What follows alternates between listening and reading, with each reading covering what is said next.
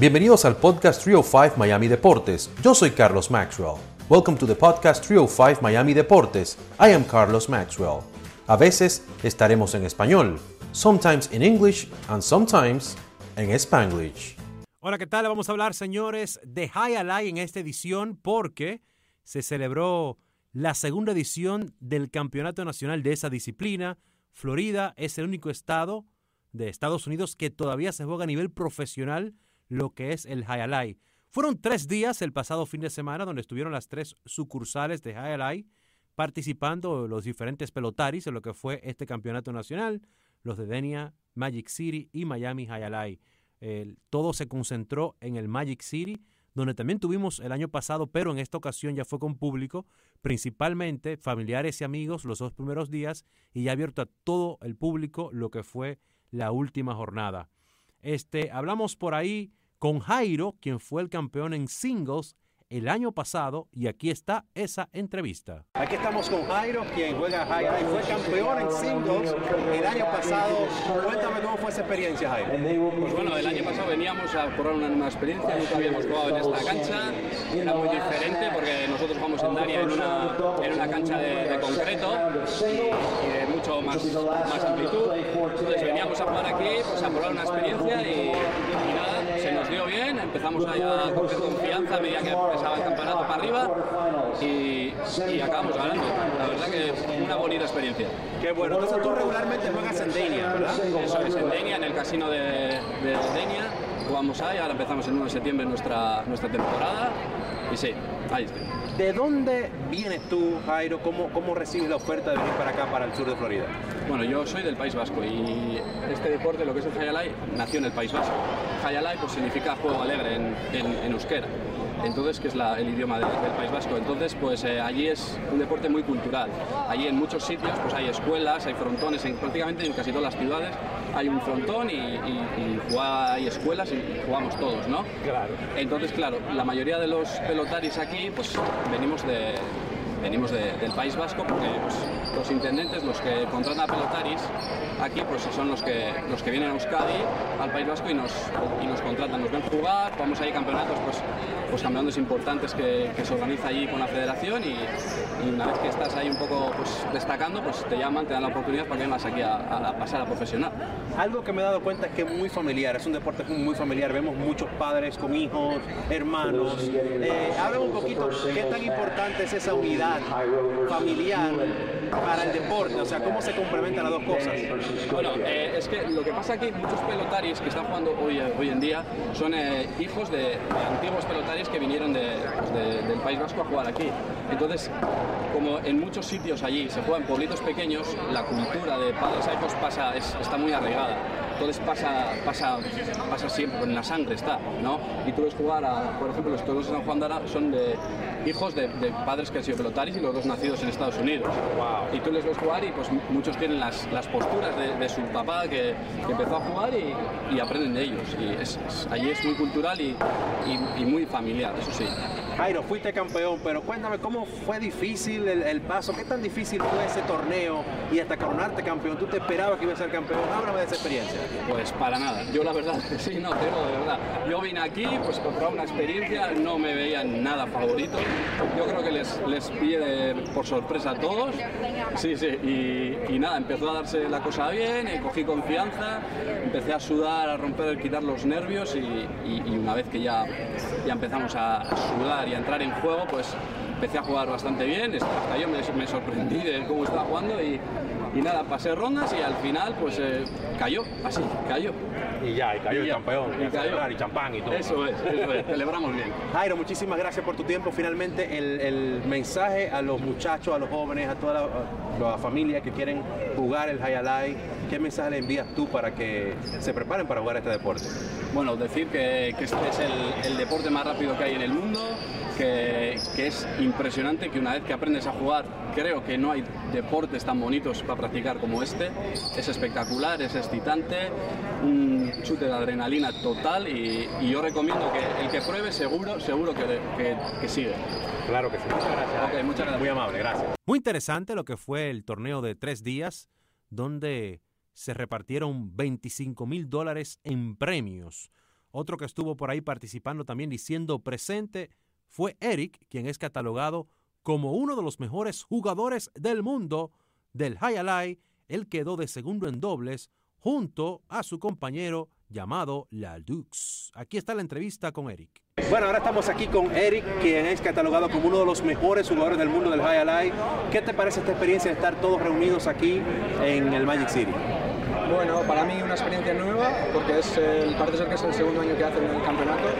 Y bueno, el año pasado no tuve chance porque estaba con mis papeles y poniéndolo en regla, vamos a decir, ¿no? Entonces este año ya, ya lo tengo todo puesto en regla y, y una experiencia diferente, ¿no? Es un frontón a lo, a lo que no estamos habituados a jugar, pues eh, experiencia nueva.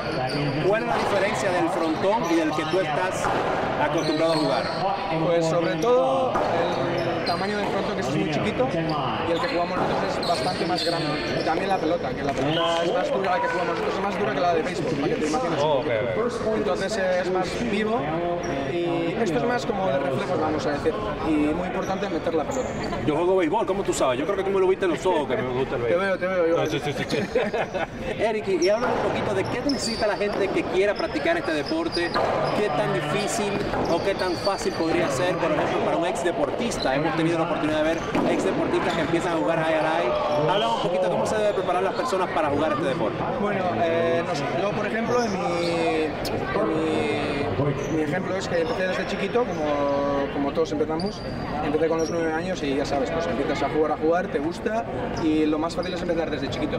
La cuestión, la diferencia de este frontón es como es tan pequeño y la pelota es diferente, pues ya ves que hay jugadores ex, ex profesionales de cualquier deporte que han empezado y, y- han mejorado. Entonces la cuestión es venir, ensayar y yo creo que es, si te gusta, te vas a enganchar.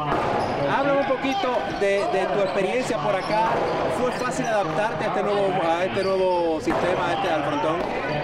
Bueno, eh, no es fácil, ¿no? Porque lo que te digo, como yo juego en un frontón más grande y este es pequeñito, pues eh, aquí es, vienes y te puedes ir a la calle, como decimos, en, en el mismo partido. Pero bueno, es eh, disfrutar de la experiencia y nada, hacer disfrutar. Eric, ¿de dónde vienes tú? Cuéntame. Bueno, yo tengo papá que es eh, vasco, del norte de España, y mi mamá es boliviana. Tengo una mezcla ahí latina. Entonces, eh, mi mamá y mi papá se fueron al País Vasco, a España, cuando yo tenía dos añitos. Entonces me crié ahí y conocí el, el High Alai ahí y me enganché ahí. Y háblame de este torneo, el hecho de que ahora ya tienen público. El año pasado sé que no estabas aquí, pero eh, vine, tuve la oportunidad de venir y ahora se ve diferente porque la gente está bajo aire acondicionado, eh, está en familia.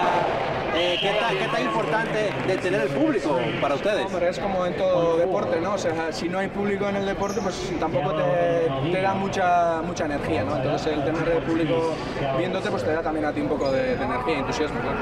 Muchísimas gracias, Eric, por tu tiempo y finalmente el mensaje a, la- a las personas que quisieran jugar High Alai y la invitación a que vengan al próximo año si no han venido este año. No, o que empiecen a jugar. Eso es eh, ver que vengan al frontón, que les pidan permiso y, y que prueben, que esto engancha. Y ya, ya, permiso. Usted entra aquí jugar.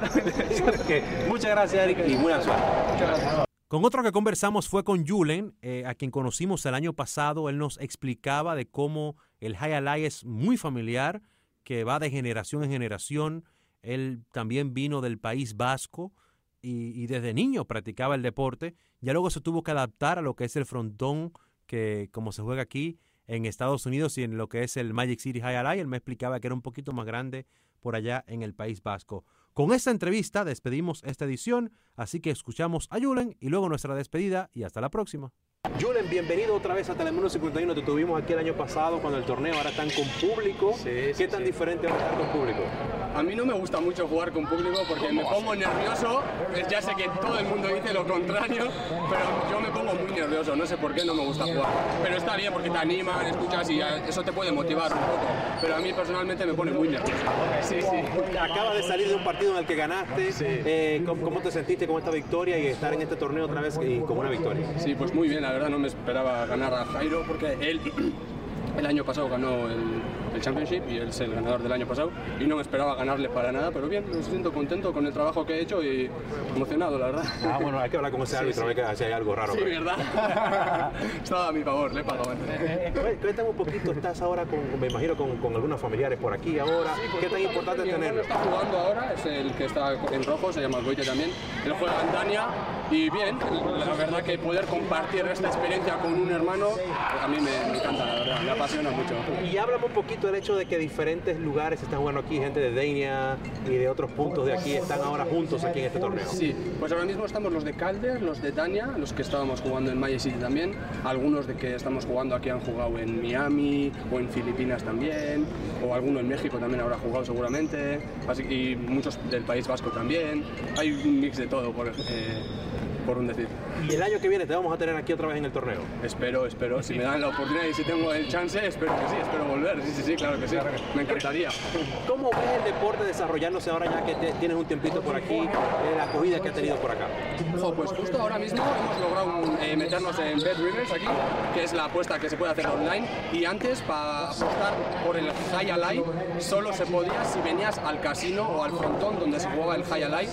Y ahora mismo en algunos estados de, la, de Estados Unidos se puede eh, apostar online. Así que yo creo que es un gran progreso y creo que puede en un futuro que, que progrese y que vaya más a más. O sea, que vamos a sacar ahorita una criptomoneda de Qué bueno, yo la verdad que no entiendo mucho de las criptomonedas, pero mira, nunca había pensado. Claro, hacemos una criptomoneda ahí, aunque no lo entendamos. Seguro los que lo hacen tampoco entienden nada. Tenemos la cerveza High Alive, ahora pues igual la criptomoneda High Alive. sí, claro sí, que sí. sí. Eh, óyeme, y háblame un poquito a la gente que quiere jugar este deporte, a los jóvenes, ¿qué tú les recomendarías? ¿Qué tienen que hacer? ¿Cuánto tiempo tienen que practicar? ¿Dónde pueden buscar una escuelita? Háblame un poquito de eso.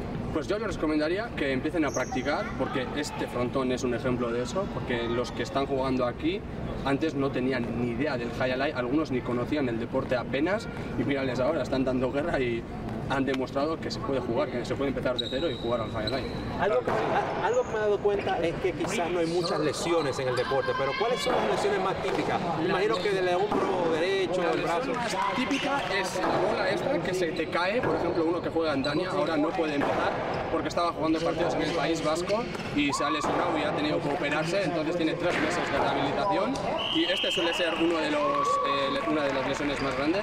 Luego la cadera, porque se sufre mucho cuando estás reboteando si te vas al suelo y yo te diría eso, la cadera y, y el bíceps. Bueno, pero está bien, porque no te dan golpe ni nada, o sea, no Bueno, cuando te vas al americano. suelo te puedes ir. Ah, no, no, no. eh, nadie te puede dar golpe. Eso no, eso no, eso no. Pero cuando te echas al suelo al rebote, ahí es donde te das contra el suelo. Pero si no, golpes no. Contra la pared, si va arrimada a la pared. O cuando vienes corriendo a la red también. Ahí te puedes arriesgar un poquito. Eh, eh, Sí, sí. He hablado con otros de tus compañeros y me hablaron, y me hablaron de la diferencia de, del País Vasco y acá. Aquí, y ya, ya te adaptaste muchísimo mejor, porque el año Sí, pasado te sí, estabas sí, adaptando. sí. Ahora ya puedo notar que estoy mejor, pero no tiene nada que ver, porque el otro montón es el doble que este, el material tampoco es el mismo, la pelota tampoco es la misma, entonces al ser todo diferente es un, poco difícil adaptarse. Por decir, esto es un poco más rápido, es como más lento, tienes que tener un poco más de reacción-acción, acción-reacción. Julen, muchísimas gracias por tu tiempo, mucha Claro suerte sí, que te siga yendo bien. Vale, muy bien, igualmente. gracias, nos gracias, vemos. cuídate. Muchas gracias por haber escuchado este episodio de 305 Miami Deportes.